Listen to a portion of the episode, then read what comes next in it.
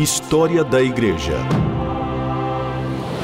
Uma visão panorâmica dos principais acontecimentos da origem da Igreja até os dias atuais.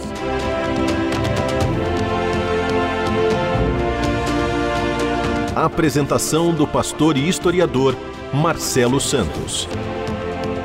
Estamos mais uma vez aqui no programa História da Igreja. Eu sou o pastor Marcelo Santos e é uma alegria poder reencontrar você, querido ouvinte da RTM, para juntos compartilharmos sobre a história da igreja. E nós estamos conversando sobre os árabes, estamos conversando sobre o islamismo. No último programa, nós aprendemos um pouco sobre a origem do islamismo, aprendemos um pouco sobre ah, como essa religião se formou a partir da história de Maomé, as suas invasões, a sua consolidação e aprendemos também sobre o fato de que Maomé foi, na verdade, o fundador do islamismo, mas aqueles que foram os responsáveis pela expansão do islamismo e a sua consolidação, na verdade, foram os califas, que foram sucessores de Maomé. Só para recordar a você, califa significa sucessor, vem da palavra árabe califat, que significa sucessor. Vamos então conhecer um pouquinho sobre o desenvolvimento e a expansão do islamismo?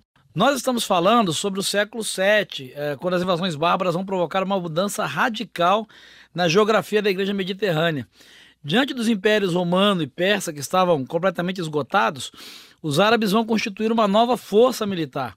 A passividade das populações orientais da Síria e do Egito, em conflito permanente com a cidade de Constantinopla, uh, vai acabar facilitando a ação desses conquistadores árabes que muitas vezes eram considerados uh, verdadeiros libertadores. Quando a gente fala de califado, de califa, é importante conhecer o primeiro deles, que foi Abu Bakr, né, que foi teve aí a sua liderança a partir do ano 634. E Abu Bakr vai promover os primeiros conflitos com os exércitos bizantinos que vão ser derrotados em 634. Ele foi sucedido pelo califa Omar, que teve o seu califado entre 634 e 644, ou seja, 10 anos de califado.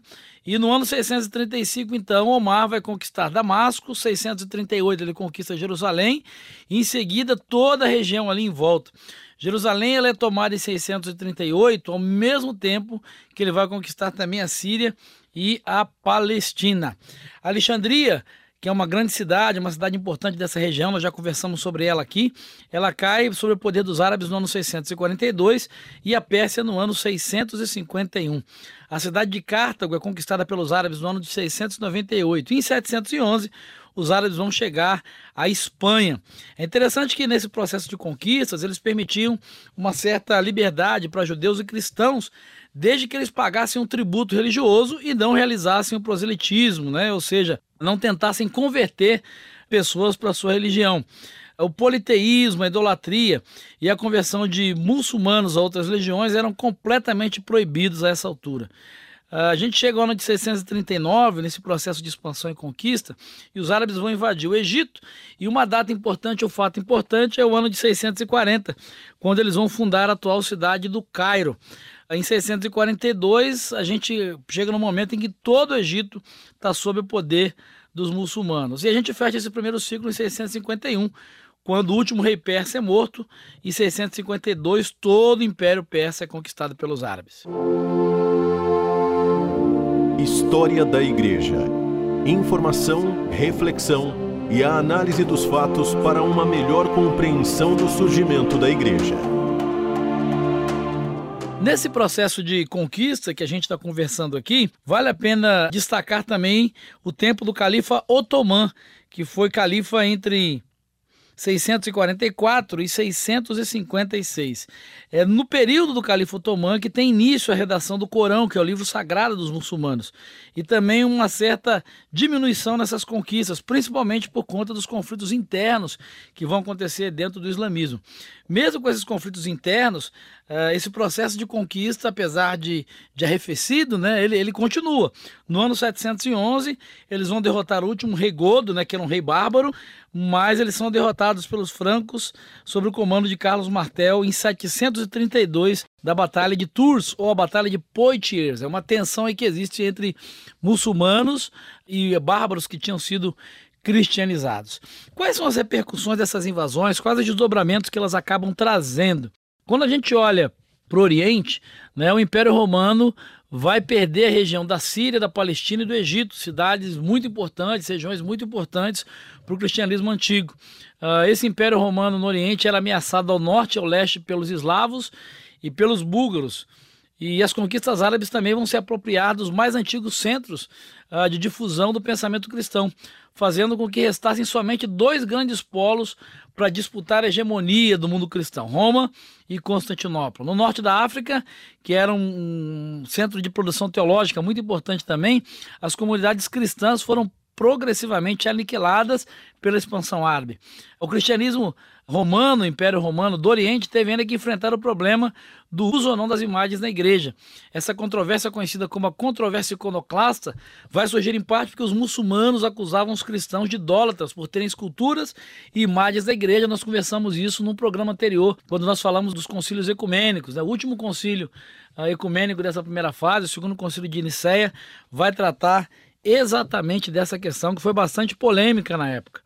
Bom, no Ocidente, nesse tempo aí, 100 anos depois da morte de Maomé, os muçulmanos já tinham conquistado toda a costa do Mediterrâneo, limitando assim o comércio cristão uma vez que a Europa Ocidental ficou relativamente isolada uh, do Antigo Oriente, fazendo com que passasse a depender dos seus recursos e a desenvolver a sua própria civilização. É interessante essa expansão islâmica, essa expansão árabe, porque o fato dela bloquear as rotas comerciais uh, do Ocidente faz com que esse mundo ocidental, aquilo que a gente vai ter como Europa hoje, tenha que se desenvolver, tenha que investir em conhecimento, em tecnologia, aí, entre aspas, né, um processo de industrialização e de melhorar aí as suas tecnologias, o seu conhecimento, e isso de certa forma vai contribuir para esse movimento de fortalecimento da civilização ocidental. A administração eclesiástica vai sobreviver ao desmoronamento dessas instituições e a igreja vai permanecer como a única instituição organizada. Né? O Papa não titubeava em se aproveitar de todas as oportunidades para fortalecer a sua posição nesse contexto. Né? Como nós conversamos em alguns programas anteriores, uh, enquanto a questão política vai desmoronando, o Papa, a Igreja, principalmente o Bispo de Roma no Ocidente, vai se fortalecendo e fortalecendo cada vez mais a figura do Papa que vai sendo construída ao longo desses séculos, como nós conversamos em um dos programas anteriores. Né? E eu uh, convido até você a ouvir, se você está chegando hoje, dê uma ouvida nos programas anteriores para você se inteirar de tudo que a gente está falando. História da Igreja. O passado e o presente contam a história da Igreja nos tempos atuais. Bom, para fechar essa questão da expansão islâmica, é, vale a pena lembrar né, da, da, influência do papel deles no cristianismo, porque, é, de certa forma, eles vão contribuir para um fortalecimento do monasticismo cristão também. Como? De que maneira? É importante destacar que esse momento da expansão islâmica, da expansão árabe, ela vai fazer com que o papel dos monges seja ressaltado dentro do cristianismo. Por quê? Porque os monges vão se tornar os mantenedores dessa vitalidade cristã e vão assumir frequentemente lugar de destaque na continuidade e na evangelização Vale a pena destacar o papel dos monges é, nesse processo, porque os monges vão se tornar os mantenedores da vitalidade cristã, assumindo frequentemente um lugar de destaque na continuidade da evangelização e da, do crescimento do cristianismo. A igreja está envolvida nesse mesmo tempo com aquele processo de paganização, resultado da influência dos povos bárbaros, e ela não consegue desenraizar esse paganismo, apesar da luta muitas vezes violenta que acontece contra ele. Em geral, os bispos vão preferir a assimilação à, mão de ferro. Em geral, a religião cristã vai se misturar com o paganismo supersticioso, a combinação de um cristianismo com resíduo de outras religiões, resultando numa praxis pagã muito sincrética, muito supersticiosa.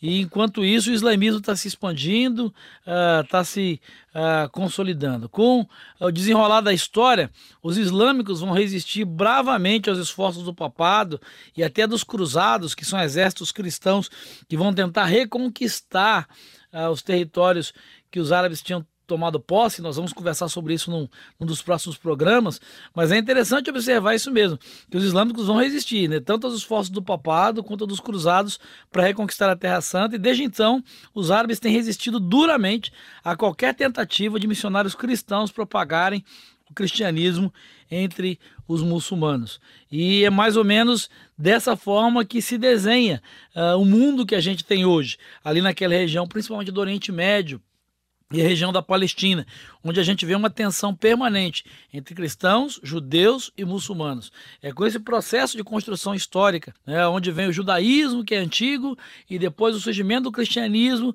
nessa mesma região, e aí agora, a partir do século VII, com o surgimento do islamismo e a expansão desse, desse islamismo, dessa religião muçulmana que vai chegar até a região da Palestina, que a gente vê a construção desse momento de tensão que existe até hoje ali na região da Palestina, né, entre cristãos, judeus e muçulmanos. Isso tem muito a ver também com a cultura e com a teologia do islamismo, que de certa forma é uma teologia de guerra. É uma teologia que, na verdade, na sua essência não tem a ver com guerra, mas que acaba dando base para que alguns desses grupos mais radicais tentem justificar a luta armada e a luta bélica a partir de um conceito que é muito importante dentro do islamismo, que é a jihad, que é a guerra santa. Mas isso é uma outra história que nós vamos conversar num próximo programa. Eu espero encontrar você até lá, espero que você entre em contato conosco pelas nossas redes sociais, pelo nosso WhatsApp. Vai ser um prazer reencontrar você aqui no próximo programa. Até lá, que Jesus te abençoe.